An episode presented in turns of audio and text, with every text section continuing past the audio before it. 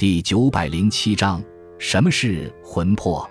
古人认为，人身上有三魂七魄，魂是阳气，构成人的思维材质；魄是粗粝重浊的阴气，构成人的感觉形体。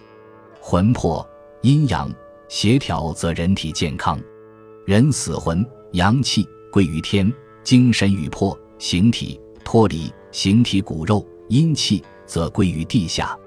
魂是阳神。魄是阴神，道教有三魂七魄之说，《左传》昭公二十五年，心之精爽是为魂魄，魂魄去之，何以能久？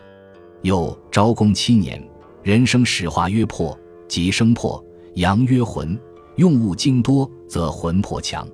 中国古代中医学也论述了魂魄问题，如《灵枢·淫邪发梦》中说：“正邪从外袭内。”而未有定摄，反淫于藏，不得定处，与营卫俱行，而与魂魄飞扬，使人卧不得安而喜梦。